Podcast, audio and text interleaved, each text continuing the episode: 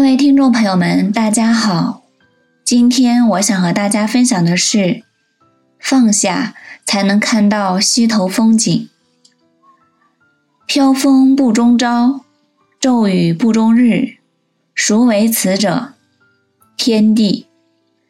天地尚不能久，而况于人乎？这是《道德经》二十三章中的一段话。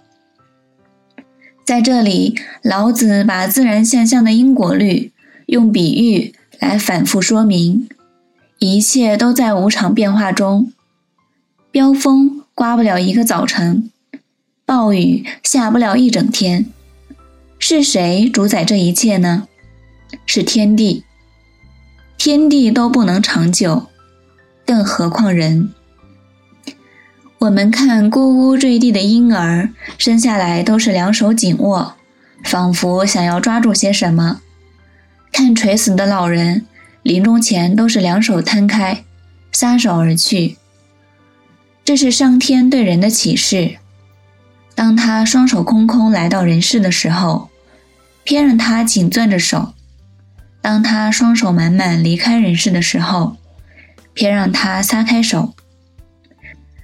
这就告诉我们，无论穷汉富翁，无论高官百姓，无论名流常人，都无法带走任何东西。上天总让人两手空空来到人世，又两手空空离去。既然如此，又何必偏执于某一点、某一事、某一物呢？世间万物分秒在变，无法把握。亦无需把握。庄子《人世间》中也说过：“且夫乘物以游心，迫不得已以养中，至矣。何作为报也？莫若为致命，此其难者。”意思是说，至于顺应万物的自然，而使心灵悠然遨游，让它寄予于无穷的宇宙，以保持平和。这就是最好的了，所以你不如只管实实在在的传达使命，这难道也不可以吗？以无求的心境，以一颗平常心来对待所遇到的事情，这是对庄子这段话的最佳诠释。做人处事，不将一些东西看得那么重，以虚怀。恬淡的心境去面对万事万物，反而能够路转溪头别有天地，甚至还能让人在危难中化险为夷。有个匪徒跟踪一个珠宝商人来到了大山里，一路上他总是没有机会下手。到了大山里，四周没有一个人，匪徒终于找到了下手的好机会，他拦住了珠宝商人的去路。面对劫匪，商人第一个反应就是立即逃跑。于是，一个拼命逃亡，另一个穷追不舍。走投无路的商人钻进了一个山洞里，匪徒也跟了进去。在山洞里，匪徒抓住了商人，不但抢了他的珠宝，连商人准备在夜间照明的火把也抢去了。那个匪徒还算仁慈。他只图财，没有害命。之后，两个人各自寻找山洞的出口。山洞里黑极了，没有一丝光亮。匪徒庆幸自己把商人的火把抢来了，要不然到死也走不出这个纵横交错的山洞。他将火把点燃，借着火把的亮光，在洞中行走。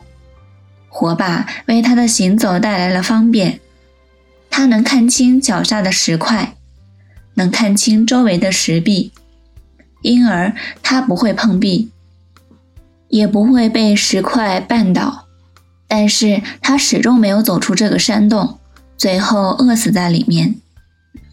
商人失去了火把，心想着自己将要永远留在这个山洞里了，但是他又不甘心。